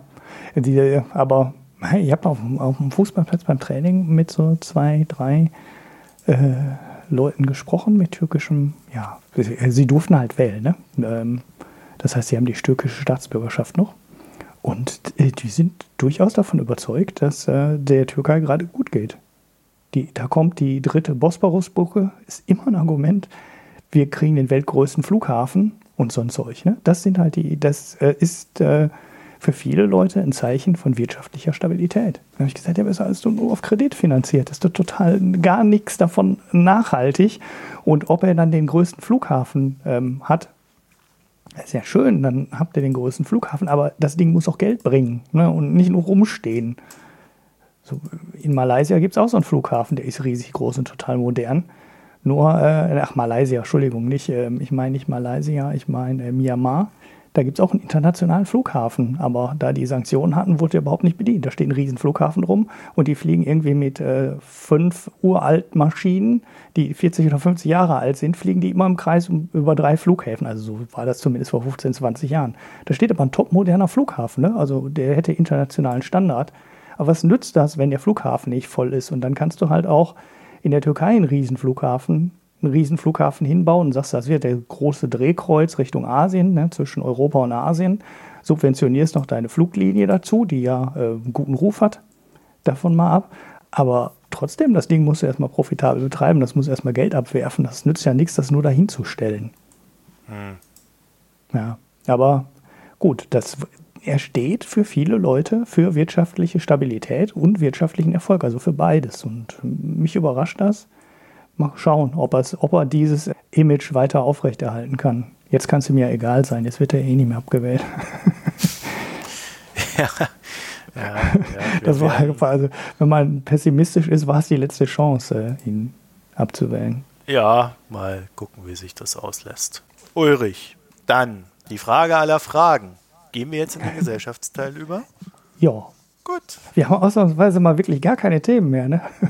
Ja, wir haben jetzt alles abgearbeitet, wobei ich hätte noch ein Thema. Ich hätte noch ein Thema, aber das hebe ich mir für nächste Woche auf. Okay. Es geht ja, um die Bundeswehr. Sind lang genug, ne? Ja. ja. ja die Bundeswehr, ja, stimmt, das ist, Bundeswehrprivatisierung. Ganz heißes Ding. Ja, ist der Teaser. Ganz heißes Ding. Nächste Ganz Woche. Heißes Ding. Okay. Jetzt, jetzt, wird bestimmt der ein oder andere gleich zu Google rennen und sagen, oh, Bundeswehrprivatisierung, was ist da los? Ja. ja, gehört ja zu den Kernbereichen, wo man sich denkt, äh, die kann man nicht privatisieren, aber ja, aus Amerika wissen wir auch. Ja, wenn du jetzt noch weiterredest, alles, muss ich dir ne? sagen, was ja. die da treiben. Nein, nein, ich, ich, ich äh, mache das, ich lasse das das Cliffhanger. Ich sage nur, Ursula von der Leyen und McKinsey haben einen Plan. Okay, ja, McKinsey-Pläne. So, jetzt kommen wir zu den Picks. Ja. Ulrich, hast du denn Picks? Ja, fang mal an, ich überlege noch. Du hast bestimmt irgendeinen Podcast als Picks. Ja, ich habe einen Podcast. Ich habe nichts, hab nichts Langes äh, gelesen. Ich komme im Moment nicht dazu. Ja, ich muss gestehen, ich habe auch nichts Langes gelesen, weil ich habe ähm, dieses Buch gelesen, was wir nächste Woche besprechen. Ah, okay, ja.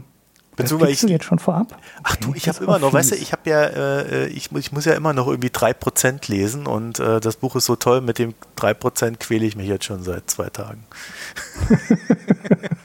okay, du fandest es also super, ich verstehe. ja. Ja, okay. also, äh, ja. Ja, ja. ja, ich wollte jetzt keinen kein Teaser machen, aber ihr dürft gespannt sein. Das Buch wird sicherlich toll. Die Besprechung. Ja, ja, die Sendung solltet ihr auf jeden Fall hören. Ne? So wie ihr uns ja auch Geschenke machen solltet zur hundertsten Folge und so. Äh, keine Blumensträuße bekommen, nichts. Äh. Ja, ja okay, ach so, ja, ich kann sagen, es hat sich aufgeklärt. Ich hatte ja letztes Mal erzählt, dass ich irgendwie Bier bekommen habe aus Berlin und keine Ahnung von wem. Und ähm, mittlerweile kann ich sagen, ich habe eine, eine Rückmeldung bekommen, dass ich weiß, von wem es ist. Mhm. Der Randolph hat mir das geschickt. Nicht. Ah, okay. Ja. Danke, Randolph. Mhm. Aber ich habe es noch nicht geschafft, ein Bier zu trinken. Also ich bin hier völlig, völlig ohne. Ich stehe hier quasi nackt da. Das will sich jetzt niemand vorstellen, aber ich habe nichts anzubieten heute. Ja. Es, ich finde, mir ist, ich weiß nicht, wenn es heiß ist, trinke ich kein Bier. Aber du hast vielleicht Bier getrunken, weil du musstest dich ja gestern irgendwie zusaufen nach dem. Nee, nee, ich habe aus dem Grund habe ich auch kein Bier getrunken. Äh, also kein berichtenswertes. Ne? Wir haben die Spiele hier äh, auf dem Hof geschaut, so vor etwas größerer Leinwand mit Beamer und Gedöns. Und dann reicht mir auch das Bier, was ich an den Fußballabenden trinke. Dann trinke ich echt nichts mehr zusätzlich. Du könntest ja auch gutes Bier an den Fußballabenden trinken, über das du uns. Ja, das war gar nicht so einfach. Fassbier zu kriegen ist ja nicht so einfach. Also es war gezapft. Ne? Einfach olles Bitburger Pilz. So, fertig. Kann man trinken. Äh, Würde ich mir so nicht kaufen.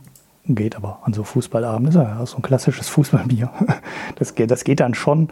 Nur äh, wenn ich das dann trinke, dann reicht mir das auch an Bierkonsum für die Woche. So, da habe ich dann nichts mehr nachgelegt, also nichts Berichtenswertes.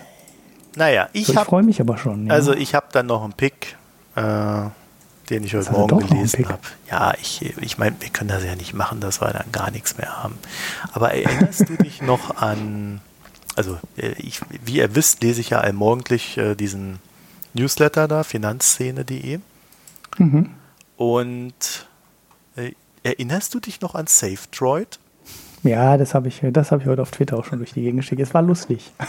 ich habe erst überlegt, das zum Thema zu machen, so ja. als kleinen Nachklapp ja. Wir, wir, wir, wir können es ja mal so machen. Ähm, wir, wir weisen ja mit den Picks auch gerne mal auf guten Journalismus hin. Und mhm. ähm, die Finanzszene hat sich hier damit beschäftigt, was ist eigentlich aus diesem ICO geworden? Das hätte doch schon längst irgendwo auftauchen müssen. Und das dann recherchiert, auch mal bei der Gesellschaft nachgefragt und keine Antwort bekommen.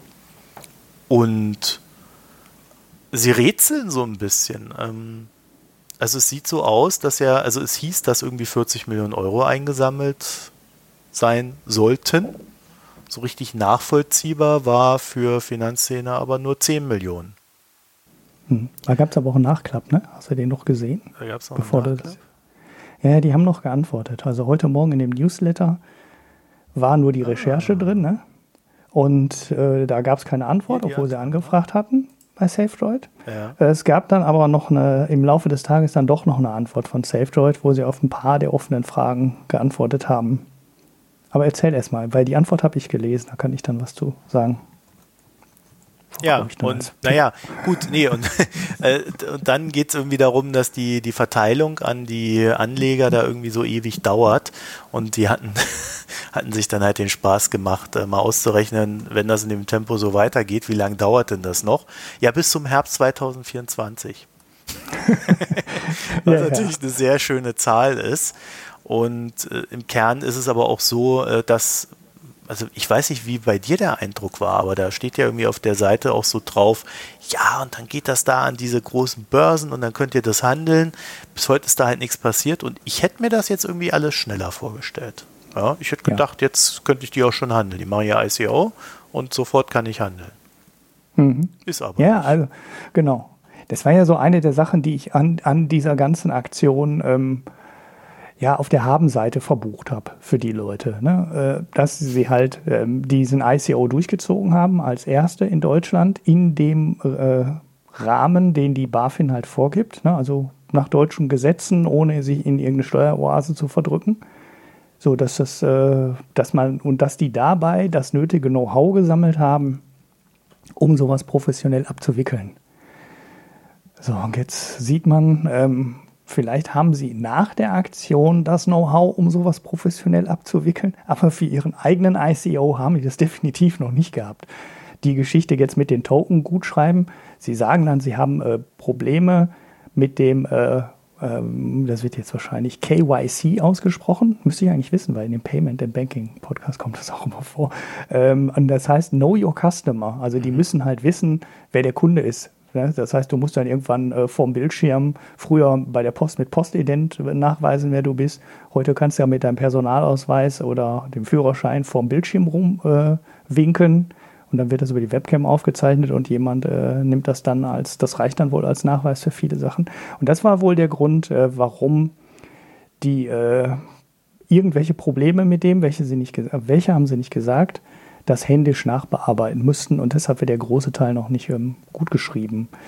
Naja, ähm, dann wissen Sie vielleicht, wenn Sie wirklich mal als Beratungsunternehmen für ähm, weitere ICOs auftreten, wissen Sie, welchen Dienstleister man nicht wählen sollte oder wie man die Schnittstelle definieren muss zwischen sich selber und dem Dienstleister. Aber ähm, ja, ich sag mal, Ihr eigener ICO hatte eher so von außen so einen Beta-Status, ne? um jetzt nicht zu böse zu sein und sagen, äh, vielleicht war es auch nur eine Alpha-Version. Da läuft doch einiges sehr, sehr unrund. Hm. Ja, sie haben dann erklärt, äh, warum da vieles noch nicht gut geschrieben ist und alle Kreditkartenzahlungen, das sind wohl die, die betroffen sind, hauptsächlich betroffen sind. Da stimmte halt die Schnittstelle nicht und naja, ähm, ich weiß jetzt auch nicht, ob da jetzt so wahnsinnig viel äh, bei rauskommt, in den Details da so viel bei rausgekommen ist. Aber es ist halt äh, ja nicht, nicht wirklich professionell gelaufen. Und das Geld haben sie halt eigentlich auch immer noch nicht so wirklich, ne? so wie es aussieht. Und konkret, wann das Ding jetzt mal gehandelt werden kann, ne? weil es soll ja am, im dritten Quartal sollte der Kurs schon 1 Euro oder viertes Quartal 1,69 Euro in der großen Prognosegrafik sein. Ich habe es heute Mittag noch rausgesucht aus deren ICO-Papier, das ich hier auch schön auf meiner Festplatte liegen habe, damit ich es auch immer habe. da kann man die ganzen Sachen nochmal nachlesen, mhm. die die damals versprochen haben. Das ist ganz witzig, da manchmal reinzuschauen. Ja, aber gehandelt, Sie haben ja schon abgestimmt, ne, an welcher Börse denn die Dinger jetzt gehandelt werden sollen. Da haben Sie schon so ein User-Voting zugemacht. Aber ähm, ja, im Moment sind die ähm, Coins noch nicht mal gut geschrieben. Das heißt, sie sind noch weit weg davon, das irgendwann mal irgendwo professionell und vernünftig handeln zu können. Also der Kurs war 1,64 in der Prognose, in dem Price-Szenario. 1,64 am Ende im vierten Quartal 2018. Also nach diesen ganzen News da auch, wo sie dann diesen äh, Fake hatten, dass sie so getan haben, als ob sie abgehauen wären mit dem Geld, äh, äh sprießen da jetzt natürlich schon gewohnheitsmäßig die Gerüchte ins Kraut. Ja? Also mhm. äh, die, die, haben, die haben so viel Reputation von sich zerstört. Also ich würde da keinen Cent hin überweisen momentan. Ja? ja. Äh, gerade jetzt auch, wo man wieder sieht, dass es seit längerem noch nicht mal mehr handelbar ist, das Zeug. Ja, dass sie irgendwie die Abwicklung da nicht im Griff haben, dass das, äh, ja, das klingt immer alles ganz toll, wenn sie es erzählen, aber in der Umsetzung hapert es halt. Und äh, nicht mal die App würde ich deswegen nutzen. Ja, und das ist, glaube ich, das größte Problem für die. Mhm. Ja, die haben dann das Geld, das können sie jetzt verbrennen, aber ich glaube, das Produkt an sich hat ziemlich stark gelitten unter der ganzen Nummer. Mhm. Also sie wollen irgendwas launchen, das stand da auch noch drin, Krypto-Plattform, aber ich habe mich mit den Details da jetzt nicht beschäftigt. Das soll diese Woche noch in der Beta live gehen, ich glaube am Freitag. Ja, Beta-Launch der SafeDroid Krypto-Spar-App. Also wo mhm. du dann irgendwie in Kryptowährungen sparen kannst. Das war ja irgendwie mhm. auch die Idee hinter dem ICO. Ja. Naja, ich bin gespannt, was daraus wird. Was ich auch noch ganz witzig fand, als Begründung, deshalb hatte ich das White Paper dann auch aufgemacht, äh, ja, sie hätten ja nur ein Team von 15 Leuten. Da habe ich gedacht, ich habe das White Paper durchgescrollt. Also ich habe sogar einen relativ großen Teil davon gelesen, komplett, weil ich das echt spannend fand, das Thema. Und ich so, das waren mehr als 15 Leute. Mir habe ich mir wirklich die Liste der Personen nochmal durchgelesen, die damals genannt wurden. Und die haben es jetzt geschafft, auf dem Papier 40 Millionen äh, Euro einzusammeln, aber ihren Mitarbeiterstamm von damals genannten 20 Personen auf 15 zu reduzieren. Das war dann die Ausrede. Ja, wir sind ja nur 15 Leute und das ist gerade sehr viel. Ja, ah, haben wir das jetzt halt exklusiv? Halt, ist denen, ist ja, ja, das ist jetzt total die Exklusivnachricht. Nein, ich gehe mal davon aus, dass die 20, die 15 entweder heute eine relativ billige Ausrede waren oder äh, damals waren die 20 halt auch nicht alles festangestellte Mitarbeiter von SafeDroid, weil wahrscheinlich werden da auch so ein paar Leute bei gewesen sein, die nur freiberuflich für die gearbeitet haben. Das machen so Startups ja ganz gerne mal ihren eigenen Mitarbeiterstamm äh, größer darzustellen, als er eigentlich ist. ja, warum sollte das halt denn bei den heutigen 15 dann anders sein? Ja, vielleicht hat er heute mal aus Versehen den, den echten Mitarbeiterstamm genannt. Keine Ahnung, weiß ich nicht. Ist jetzt nur Spekulation, aber ich vermute, vielleicht war es auch einfach nur eine blöde Ausrede. Wir, haben ja nur, wir sind ja nur 15 Leute. Damals wurden halt schon 20 genannt. Die stehen auch wirklich mit Namen. Aber drin, du, äh, ich habe ich hab schon Kapitalerhöhungen zu zweit gemacht. Also ähm, das ist jetzt alles irgendwie schon machbar, wenn man das gut vorbereitet und drauf achtet. Ja. Also ja. zumindest im regulären Kapitalmarkt. Ne? Also gut, so ein ICO mag ja dann etwas äh, schwieriger sein, aber irgendwie andere kriegen das ja auch schneller hin. Und die haben wahrscheinlich auch nicht mehr Mitarbeiter. Also ich weiß nicht, ich bin da äh, irgendwie nicht sehr glücklich mit dem, wie, wie das hier läuft und äh, diese ganzen Scherzaktionen dann noch oben drauf und äh, dass es irgendwie nicht vorangeht. Äh, pff, also ich weiß nicht, wenn ich da jetzt Geld reingepumpt hätte, da wird mir schon, hätte da schon Angst drum. Ja. Ja, ich, ich habe ja damals auch gesagt, ich will ja gar nicht sagen, ob das Geschäftsmodell funktionieren kann oder nicht, aber man wirft halt Geld in eine Blackbox. Ne? Und mhm. jetzt hast du sogar noch eine Blackbox, aus der du nicht mal dein Geld rausholen kannst, weil die SafeDroid-Coins, die sind ja nicht mal handelbar. Ne? Man Moment, weiß auch immer noch nicht, wie die laufen. Ne? Also das war ja immer das große, illiquide. Man weiß, also es war ja immer das große Rätsel, äh, mit welchen Kosten man dann irgendwie zu rechnen hat, wenn man da irgendwelche Transaktionen macht und so weiter. Ne? Mhm. Also davon habe ich bisher auch noch nichts gehört. Aber das mag auch an mir vorbeigegangen sein. Gut, so, also das war, haben wir doch noch einen Pick gehabt, über den wir quatschen konnten. Und noch ein Thema. Ähm, ja, Bier, wie gesagt, ich habe ausgesetzt, mal wieder, schon wieder. Ich könnte höchstens ähm, ein weiteres Bier aus meiner Urlaubsbierliste nehmen. Mhm. Ja, ich hatte mir mal irgendwann auch Notizen gemacht, aber ich finde die nicht mehr wieder, weil ich habe zwischendurch auch mal drei oder vier Bier getrunken. Äh, weil zu normalen Zeiten, wo nicht Fußball-WM-Bier getrunken wird, äh, habe ich aber irgendwie nicht wiedergefunden. Ja. ja Dann habe ich halt nichts diese Woche. Ich werde mir gleich eins von Schneider aufmachen, das weiß ich schon. Schneiders, äh, weiß ich nicht, wie das jetzt hieß. Hopfenbier, so ein Hefebier. Das habe ich aber bisher nicht aufgemacht, weil es hat 8,2 Umdrehungen und das ist bei dem Wetter dann auch äh, zu viel, um nachher noch irgendwas zu machen. Das kann man wirklich so als letztes Bier des Abends trinken, danach ist auch Feierabend. ja, gut. Ich hätte dann noch, ähm, also ja, ich, ich nehme einfach jetzt so ein Bier von der Liste hier. Skinny Dipper. Also die Namen sind auf jeden Fall gut. White Honey Ale, also ähm, Wildhonig with mhm. uh, Grapefruit and Juniper. Also Grapefruit, äh, Frucht und äh, Wacholder ist das, glaube ich, ne? Ja, ja. Gin-Bier quasi. Ja, ähm, das war, ich weiß gar nicht, 5,8 Prozent hat. Ja, das war ganz nett. Das war wieder so eins dieser Biere, die so, ne, die einem nicht wehtun, wie ich immer so schön sagt. Mhm, so trotz der hm? relativ exotischen Zutaten. Ja, aber das äh, war, war recht ausgewogen. Also das hatte so ein, also du hast ein bisschen so den Wacholder rausgeschmeckt. Äh, äh, Grapefruit hätte ich etwas weniger stark gemacht. Mhm. Und ich weiß nicht, diese, die, die, den Honig, ich weiß nicht, ich schmecke sowas immer nicht. Ja.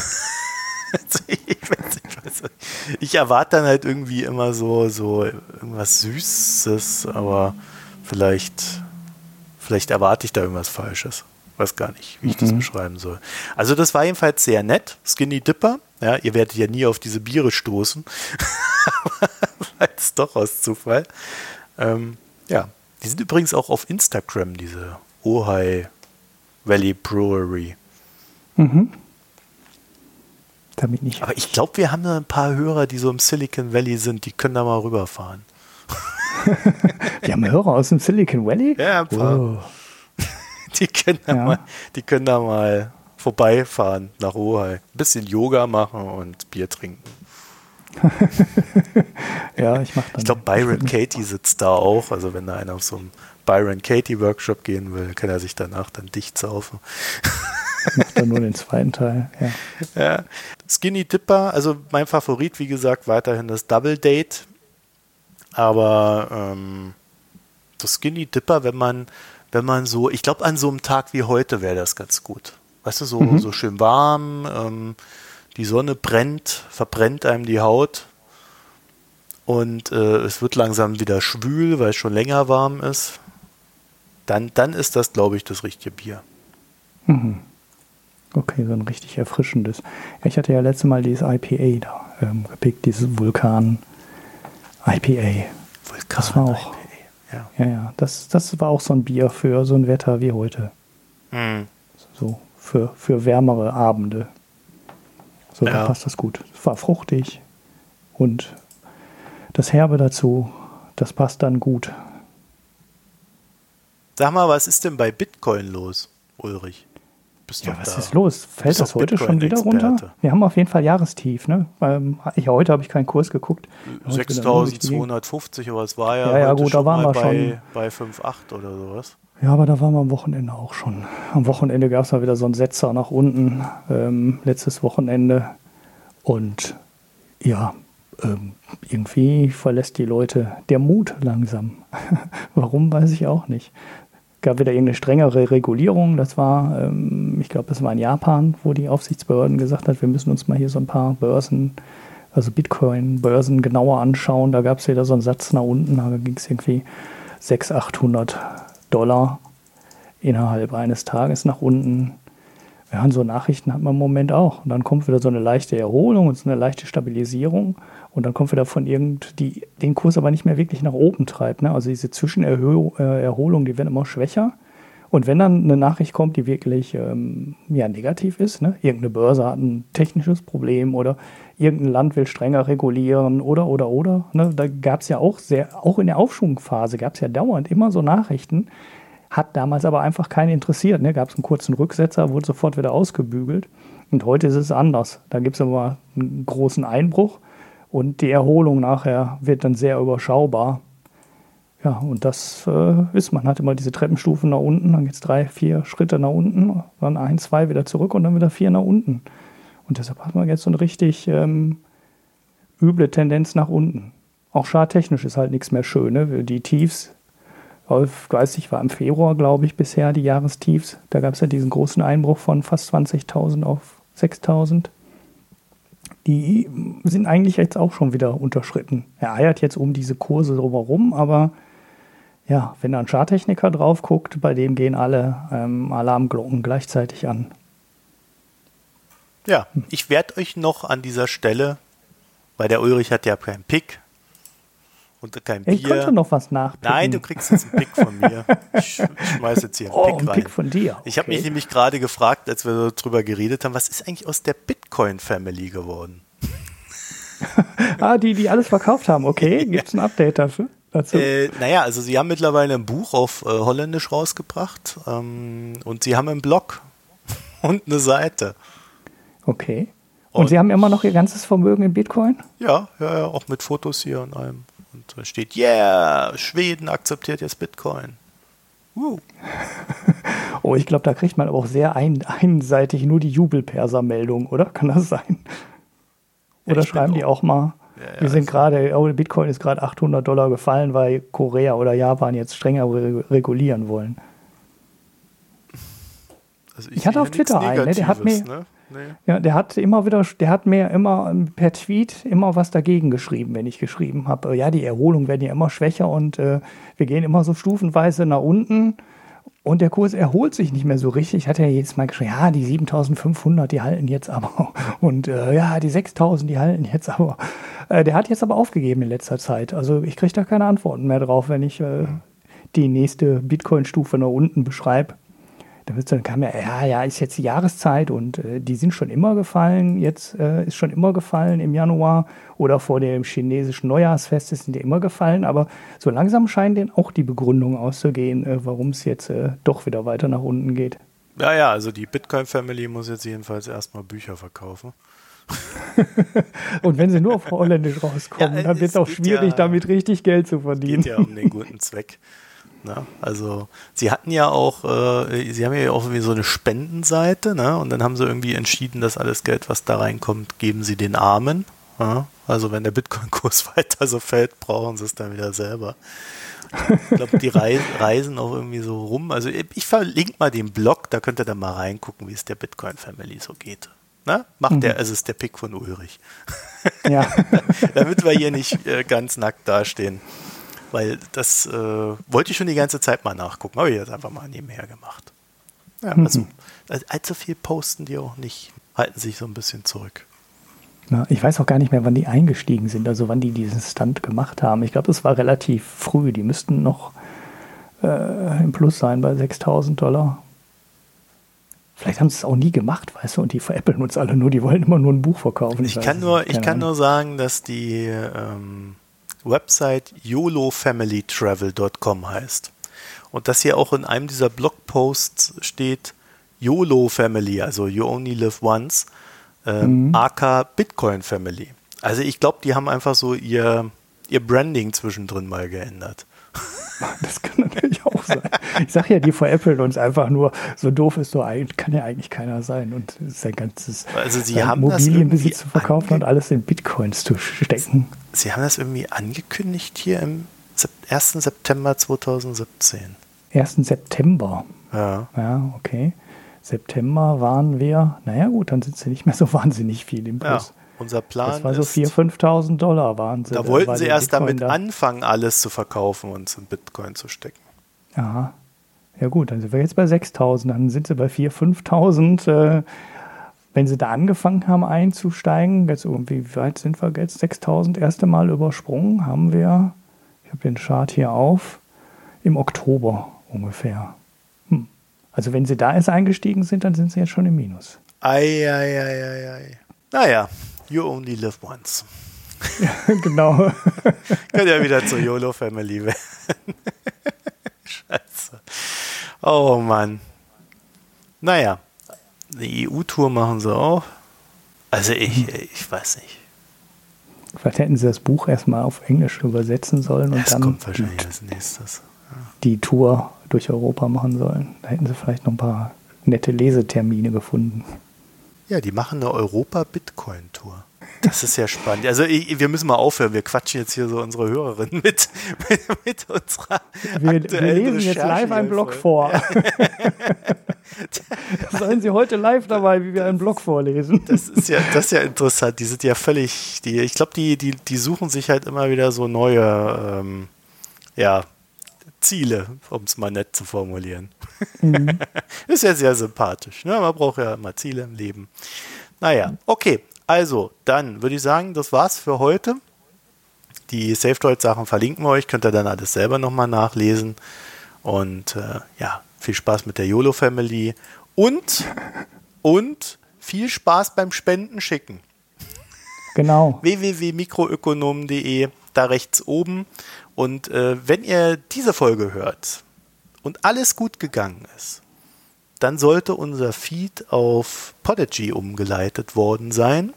Die neue Folge wurde schon in Podigy eingespielt und ist auch über Podigy auf unserer Website abrufbar. Und dann sollten die paar Feed-Probleme, die es noch gibt, bei einigen, so Gott will, behoben sein. Mhm. Ja, wollen wir schwer hoffen. Drückt die Daumen. Ja. Ja. So, mehr gibt es nichts zu sagen. Bis bald. Tschüss. Genau. Ja, tschüss.